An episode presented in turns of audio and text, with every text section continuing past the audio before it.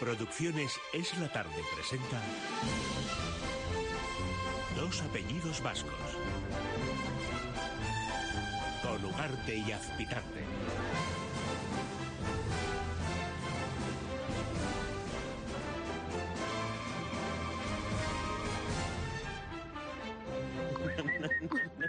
Canta ahora, bellaco.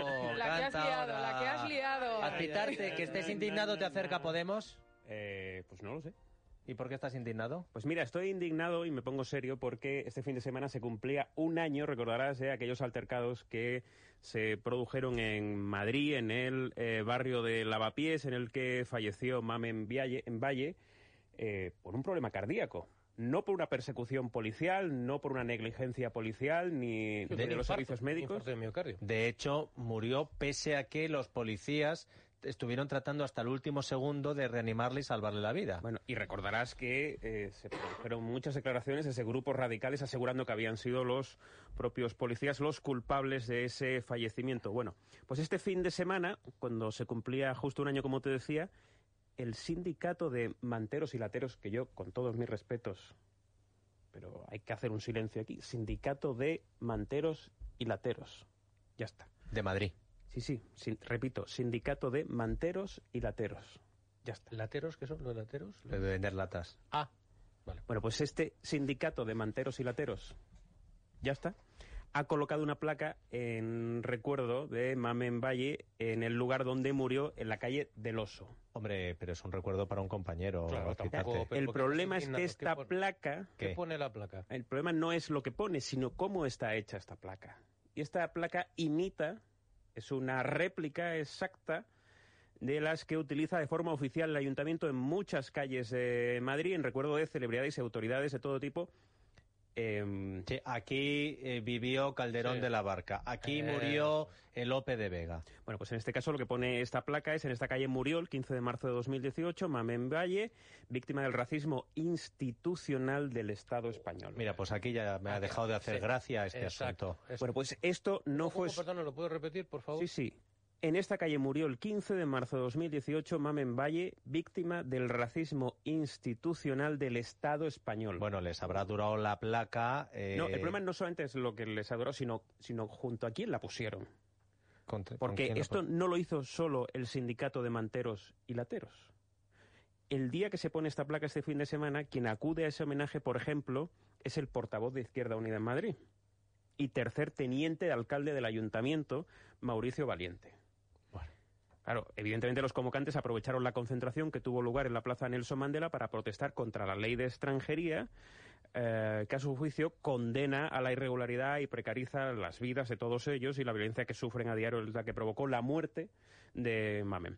Bueno, precisamente recordarás que Romy Arce eh, tiene que ir a juicio por un delito de injurias graves. Romy Arce, la concejal del Sí, Ayuntamiento de Madrid. porque eh, injurió a la policía y me alegro de que vaya a juicio. No, de hecho, es que dijo, es la muerte de un sin nadie, víctima de la xenofobia institucional y de un sistema capitalista que levanta fronteras interiores y exteriores. Mientras eh, Romy Arce decía esto desde la comodidad del salón de su casa, había unos policías locales tirados en el suelo haciéndole un masaje cardíaco a este señor. Bueno, la primera reacción viene desde Vox, Rocío Monasterio, candidata a la alcaldía de Madrid por, eh, por Vox. Eh, atención a la noticia que acaba de dar a Pitarte. Bueno, presunta candidata. No, resulta no, o sea, vamos a ver, o sea, Rocío. Monasterio, de momento, a no ser que tú ya sepas Presunta algo candidata. más, vale, sí, venga, Presunta alegría. candidata. Rocío Monasterio, de Vox, punto, que ha ¿Qué dicho... te juegas?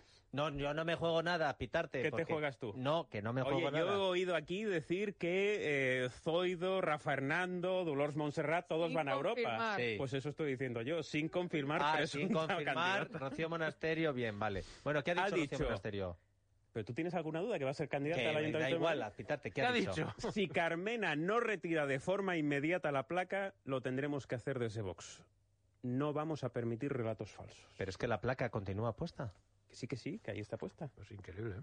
Pero Pero, increíble. sí, pero a ver, si la han puesto con el tercer teniente alcalde del ayuntamiento, ¿qué quieres? ¿Que el ayuntamiento la retire? Increíble que permanezca puesta una placa insultando a la policía española, a la policía local, Pues a, a España, racismo a España como, país, a sus instituciones, ahí la placa. Increíble. Pero bueno, eh, no sé si deja de ser ya increíble y es creíble porque es así. ¿Qué, qué te ha llegado? ¿La confirmación de Rocío Monasterio o mi despido indefinido? Eh, no, pues me ha llegado un mensaje, eh, dile a Azpitarte que vaya buscando partido. bueno, eh, eh, eh, lo que acaban de escuchar no es servicio público. Es decir, que el Ayuntamiento de Madrid ponga una placa insultando a España, esto no es servicio público. Lo que vamos a hacer nosotros ahora, sí. Porque a pesar de que no aparece en muchos medios de comunicación, estas son de las noticias, Azpitarte, que ¿Sí? se comentan, por ejemplo, a la puerta de un colegio. O en los bares de Sí, los que eres sí. nuestro portavoz. O en el trabajo. Oye, ¿y esos ronchones? Oye, ¿qué te pasó con el perro? Oye, ¿y las orugas? Las orugas. Bueno, bueno, lo de las orugas, ¿eh? Las orugas procesionarias. Menuda procesión y no es Se de adela- Semana Se ha Santa. adelantado la Semana Santa. ¿eh? Correcto. No solo en Madrid, en Castilla León, en Ávila, en Salamanca. Bueno, parece que se están tomando algunas medidas, pero ¿qué podemos decir de esto, Nieves? Bueno, es que se ha armado un grandísimo revuelo porque yo no sé si os habéis fijado en algunos medios de comunicación, hay titulares de lo más alarmistas. Sí, de sí, hecho, sí. el otro día leíamos uno de estamos ante la peor plaga de la historia reciente. Y claro, ya sabes que nosotros, información de servicio público y cautela y prudencia. Eh, tenemos que contar con Del Pino. Nunca mejor dicho para hablar de orugas, pero en este caso Oh. no Luis Del Pino, sino Miguel Del Pino. Buenas tardes. Hola, buenas tardes. A ver, eh, amigo, te, te necesito como experto porque te voy a hacer una serie de preguntas y tú me vas dando esos titulares. Por ejemplo, ¿es la peor plaga de la historia reciente? ¿Es realmente así esto de las orugas en España? Seguramente sí, lo que pasa es que la historia reciente en estos casos se remonta a muy poquitos años. Se puede remontar a los últimos 20 y eso no es nada para los ciclos de la naturaleza, pero sí, es una plaga especialmente intensa este año. ¿Se podría haber prevenido? No, no, en modo alguno, salvo que se hubiera podido adelantar también la prevención del tiempo, que es un rompecabezas, porque fundamentalmente se debe a- al adelanto, un adelanto tremendo de la primavera.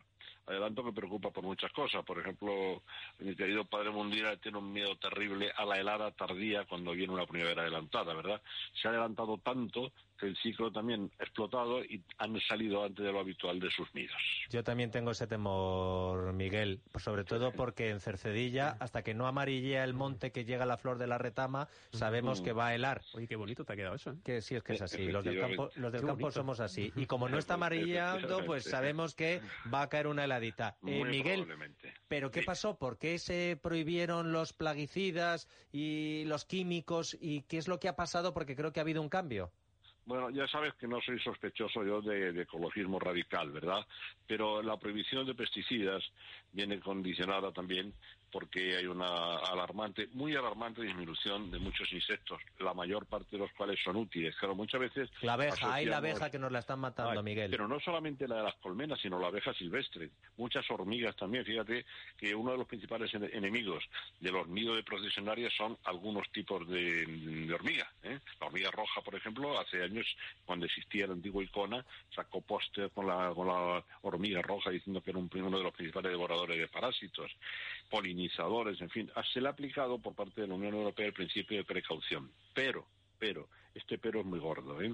Y es que, claro, nosotros formamos parte eh, por derecho propio de la Unión Europea, no faltaba más, pero somos especiales por estar tan al sur y por formar frontera. Primero por tener la mayor diversi- biodiversidad de Europa y además por formar una frontera natural con el mundo etiópico que hace que tengamos especies únicas, especies diferentes y a veces prohibiciones como esta pues pueden ser muy buenas para Suiza, pero para España, para ese borde con África, a veces hay que tener mucho cuidado. Eh, Pues sí, la verdad es que sí. Eh, eh, ¿Hasta qué punto conviene preocuparse por eh, las picaduras, los ronchones, el perro que me ha comido una oruga y se ha quedado sin lengua? Y estoy dando Uf. casos que me han llegado a mí Mm. del círculo cercano. sí. A mí, fíjate, en, en nuestros consultorios, en la radio, en este caso en Jungla de Asfalto, no, no podéis imaginar, a lo largo de los, bueno, 45 años que llevo yo en la radio, pues han sido cientos, cientos de noticias alarmistas. No, mire, que es que mi perrito eh, estaba en el parque y ya la mido una... Especialmente grave, precisamente, es que se dé la plaga en los parques en parques infantiles, donde además hay que ser más prudente que nunca con los pesticidas porque pueden afectar también a las personas, ¿verdad? Pero lo que es peligroso en la oruga procesionaria son los pelitos urticantes y además son capaces de dispararlas. Esto es raro, ¿eh? porque son pocos los animales que pueden hacer daño a distancia. Mala leche Pueden, tienen las tías. ¿verdad? Pueden saltar los pelitos urticantes y entonces luego le das con un palo y tal, porque te asomas un poquito, te agachas a mirarla, le das con un palito y salta. Taca. Mucho, mira. Por lo tanto, lo primero No es acercarse. No acercarse, muy bien dicho, muy bien dicho. Si son niños, pues mira, antes de dejar a un niño que juega en el parque, lo mismo, por estos días, ¿eh? hasta que pase Sí. lo peor de la plaga, antes de dejarle que juegue en el, en el parque solo y tal, revisar bien el sitio en el que va a jugar, mirar, ver que no hay, además se ven muy bien, van en esas hileras características, y solamente dejar jugar al niño iba a decir suelto, porque como si fuera un poquito, bueno, Eso. ya me entendéis, ¿verdad?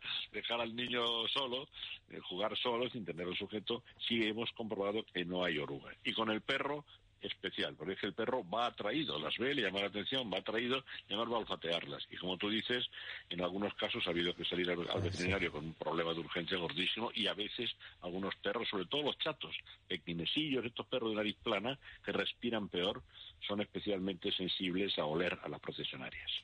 Miguel del Pino, muchas gracias por tu ayuda. Ahora viene tu primo Luis del Pino a la tertulia, porque el fin de Muy semana os los repartís los del Pino. Perfecto, perfecto. Y eh, seguimos hablando de otras procesiones, pero lo de las Perfecto, orugas, ya me has dicho tú eh, qué es lo que había que hacer. Un abrazo fuerte. ¿Podría, ¿Podría decirle una cosa a Vicente Aspitarte sin ánimo de acomplejar? A ver, Dieter? a ver. Nada, decirle que como uno tiene muchas canas y tal, que yo he visto en el césped a Di Stéfano, a Pelé, a Puskas, a Cruyff y a Maradona. Y ya no de sin ánimo de más. acomplejar era por tu primo Luis del Pino y sin complejos, ¿no? Porque vamos, te has quedado a gusto. Se ha quedado la gloria, sí, sí. Oye, las procesionarias era un juego de niños, lo de Correcto. Miguel del Pino. Sin importancia, nada. Un abrazo, Miguel. Igualmente, adiós, adiós. Nuestras oyentes, que todavía continuamos, y a las noticias. Desde Granada, para José María, mi marido, después de casi 38 años de matrimonio, en los que juntos hemos recorrido suave llanura y escalado duras montañas, te digo, no puedo imaginar la vida sin ti. Este mensaje es para mi marido. Llevamos más de 20 años casados. Me ha ayudado en todo, me, me apoya en todo. Es el mejor padre que puedan tener mis hijos. Siempre me sentí feliz junto a los hombres que rodearon mi vida, mi padre, mi marido y mis tres hijos varones. Mis abuelos, marido, hijos, jefe, amigos me han respetado y me han dejado ser quien he querido ser y sobre todo me han amado. Tengo un marido desde hace 35 años, un yerno de hace tres, eh, mi hermano es el único varón de, de cuatro hermanos, eh, cuida a mi madre con Alzheimer igual que nosotras tres y amigos maravillosos. Gracias papá por darme la vida. Gracias hermano porque estás siempre que te necesito. Gracias abuelos por vuestros sabios consejos. Gracias tíos por vuestra cercanía. Gracias a mis compañeros de trabajo por su trato amable e igualitario. Gracias a mis vecinos por ese buenos días por la mañana. Dar las gracias a tres grandes hombres. El primero a mi abuelo. Mi abuelo Paco es un abuelo en mayúsculas. El segundo a mi tío, mi tío Pedro. Es un padrazo, una persona muy, muy buena. Y por último, no menos importante, a mi marido, a Jorge, con el que comparto mi vida desde hace muchísimos años y con el que tengo dos niños. Las dos personas más importantes de mi vida son mi marido, que me ha dado tres hijos maravillosos, y es mi gran apoyo. La otra persona es la mitad de mí, que es mi hermano mellizo Álvaro. Os quiero. Quiero agradecer a tres hombres fundamentales en mi vida. A mi papá, que sin él no estaría hoy en este mundo. A mi esposo Gustavo, que es el compañero de mi vida. Y que gracias a él, perdón que me emociono, tengo la cosa más maravillosa de este mundo, que es mi hijo Juan Manuel. Es la tarde de Dieter, con Dieter Brandau. Es radio.